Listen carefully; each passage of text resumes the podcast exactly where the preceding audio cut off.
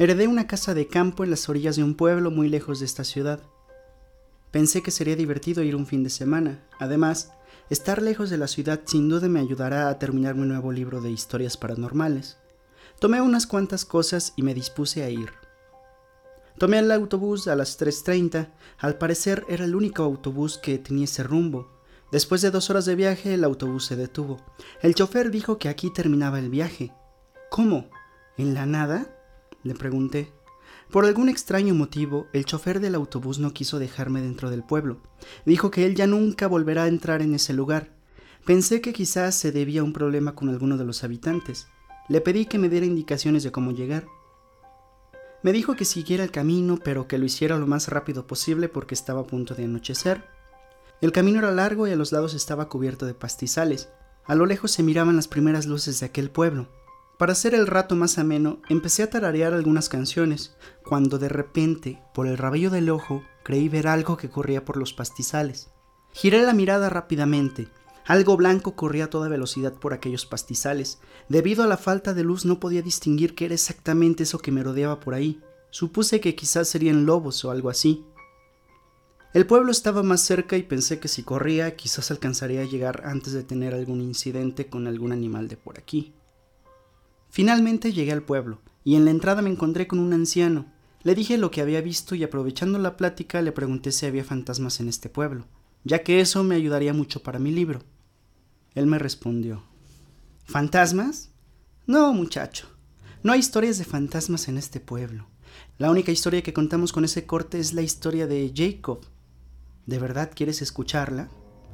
Bueno, no es una historia verdaderamente interesante, creo. Y además, se supone que nadie debería de hablar de eso, pero de acuerdo. Solo te advierto que no tengo paciencia para las interrupciones y que no conozco todos los detalles. Ahora bien, veamos. ¿Cómo describir a Jacob Emory? Se trataba de la clase de tipo que jamás notarías de un primer vistazo. No que fuera una mala persona, de ningún modo.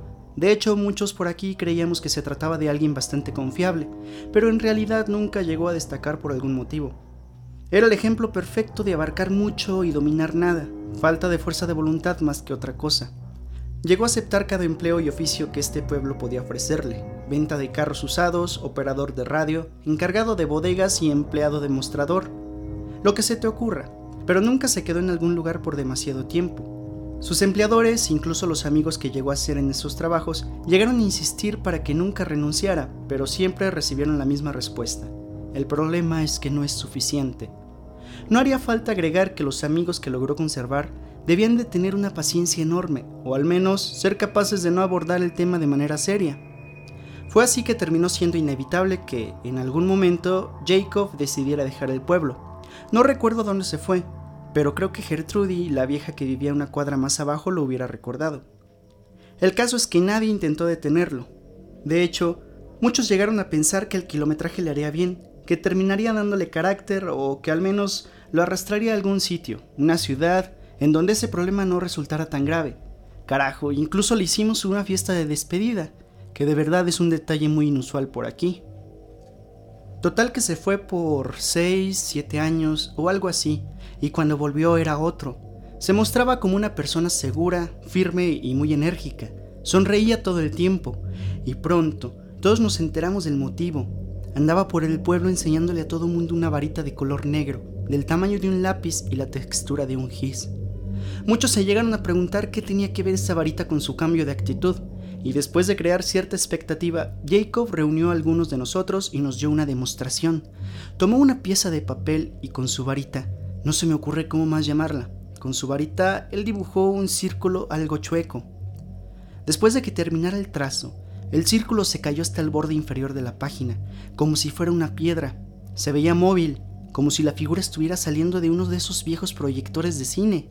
Hijo, sé lo loco que suena, y si tienes ganas de juzgar al escéptico, júzgame de loco. Entonces te recomiendo que dejes a este viejo loco en paz y vayas a reírte a las costillas de otro tonto. Sé lo que vi.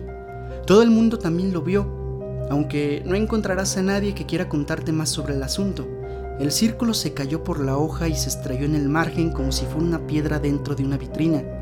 Jacob incluso no pasó la hoja, y mientras la hoja cambiaba de mano, la piedra rodaba en el interior de la hoja con los cambios de inclinación. Nadie tenía palabras para lo que estaba viendo. ¿Qué hubieras dicho tú?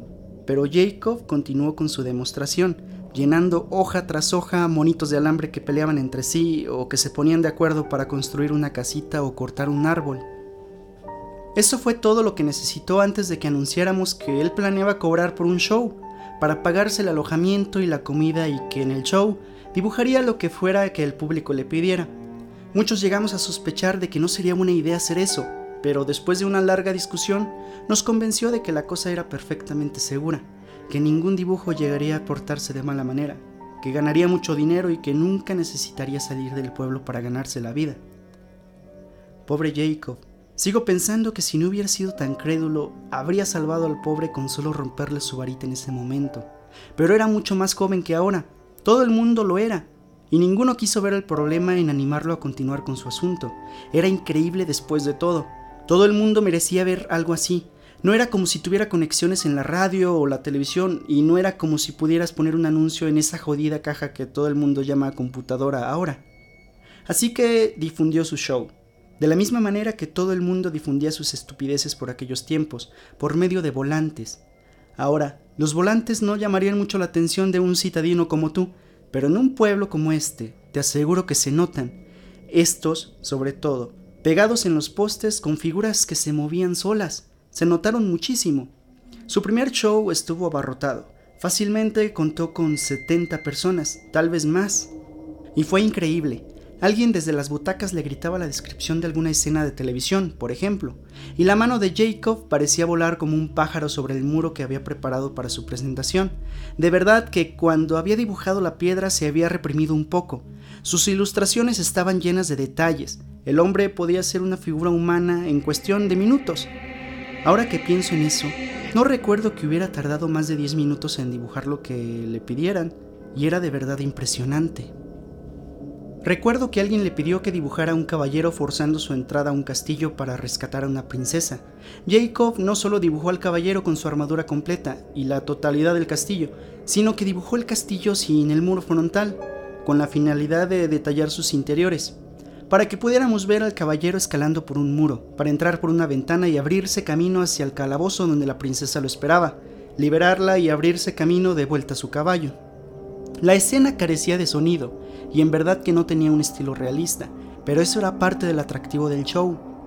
Nadie iba esperando ver una escena con personas reales, y cuando una escena terminaba, o los personajes abandonaban el muro por alguno de los bordes, o Jacob cubría el dibujo con otra capa de pintura blanca, pronto, todos terminamos entendiendo que cuando Jacob había usado los cuatro muros del salón, el show había terminado hasta que la pintura secara. Poco a poco, Jacob empeoró si al principio todos sentíamos que era verdaderamente enérgico, hiperactivo, incluso, luego nos dimos cuenta de que esa vitalidad o fervor, o como quieras llamarle, parecía controlarlo. Aún no es suficiente. Solía chistar a las espaldas de la gente, sus ojos se fueron haciendo más grandes, comenzó a dormir cada vez menos y sus comentarios y opiniones comenzaron a ser más necios, más frenéticos, aunque nunca fue abiertamente agresivo. La gente dejó de sentirse cómoda en su compañía. Pasaron unos dos meses. La audiencia de Jacob se había extendido como el fuego por la hierba seca. Casi todo el pueblo pagaba por ver el show todos los días y abarrotaban a reventar el viejo y pequeño salón que había calculado de comienzo para ganarse la vida. Fue necesario ir rentando espacios cada vez más grandes. En algún momento, ya ni siquiera se detenía a concluir uno de los muros, cuando de golpe pasaba el siguiente y a veces las escenas terminaban mezclándose, como si cada uno de los muros fuera la hoja de un tríptico. Al público le encantaba, Casi por instinto, la gente dejó de llevar a sus hijos, y a poco el espectáculo comenzó a perder el recato. Monstruos bizarros y originales comenzaron a aparecer de vez en cuando. Los duelistas de las peleas parecían sentir dolor al lastimarse, e incluso comenzaron a aparecer desnudos improvisados de actrices de la época. Pronto, el bueno de Jacob se había vuelto mujeriego y alcohólico. Una noche, mientras el hombre se colocaba delante de sus lienzos, todo el mundo pudo darse cuenta de que estaba completamente borracho. Yo estaba en la primera fila y la peste a vino era de esas que casi embriagan por sí mismas. El show comenzó y Jacob fue dibujando perezosa más torpemente que de costumbre en las solicitudes del público. Para el último muro, alguien le pidió que se dibujara a sí mismo. A todo el mundo le pareció una gran idea. parece que todos sentíamos curiosidad de ver un autorretrato. El maestro de ceremonias terminó por hacernos caso. Tan pronto como terminó de conectar las dos últimas líneas de la versión de su propio abrigo, el resto de las creaciones de los lienzos dejaron de hacer lo que estaban haciendo y miraron directamente a la nueva imagen. Los amantes dejaron de besarse, los payasos dejaron de reírse, los robots y los piratas dejaron de pelear. Para ese momento, todos en el público nos habíamos quedado en silencio. No se sentía bien, no se sentía nada bien. Recuerdo claramente el rostro de Emory, por completo pálido al momento que entendía el enorme error que había cometido, buscando desesperadamente los botes de pintura blanca que había olvidado dejar en el escenario para el momento del show. Todos en el público mirábamos al Jacob dibujado. La silueta se levantó la solapa del saco, tomó su propia versión de la varita negra y dibujó un rectángulo que parecía rodearlo. Luego le dibujó una perilla a ese rectángulo. La silueta caminó con pasos lentos y seguros, sobre el escenario en donde su versión original y todos nosotros le mirábamos con la boca tan abierta como la cara nos lo permitió. Un pandemonium, la gente se aplastó contra las salidas del auditorio, las creaciones de Jacob, las que en ese momento estaban sobre los muros y todas las que en algún momento había dibujado, fueron saliendo por la puerta dibujada, tirando pastelazos, disparando rifles láser, escupiendo fuego, veneno y cuanta cosa. Antes de salir de ahí, miré de vuelta al escenario. Jacob Emory era arrastrado por sus propias creaciones, dando gritos y patadas por la puerta que su autorretrato había dibujado. El auditorio se incendió. No toda la gente que estaba allí esa noche sobrevivió para contarlo. El fuego se extendió por varias cuadras y eso atrajo la atención de los departamentos de bomberos de al menos tres condados aledaños. Fueron ellos los que terminaron llamando a la policía, la policía a los federales y los federales finalmente a un orden artificial y enfermizo, el que el Estado solía permitirse por aquellos días. Los agentes se llevaron los muros originales, cada volante y cada creación de Jacob, los agentes hicieron que todos firmáramos un pacto de confidencialidad sobre lo que habíamos atestiguado.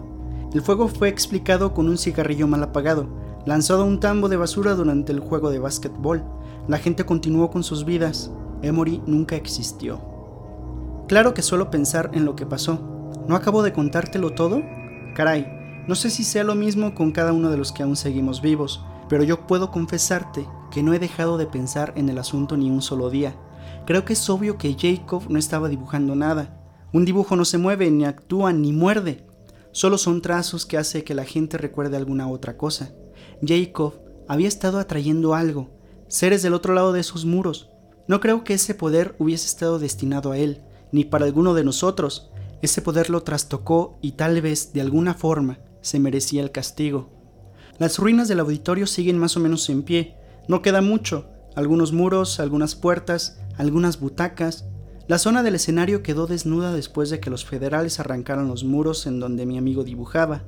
Los agentes federales se quedaron en el pueblo por cerca de cinco años. Se supone que el área es segura y que no queda más que ver, pero yo sé que nunca lograron encontrar la varita.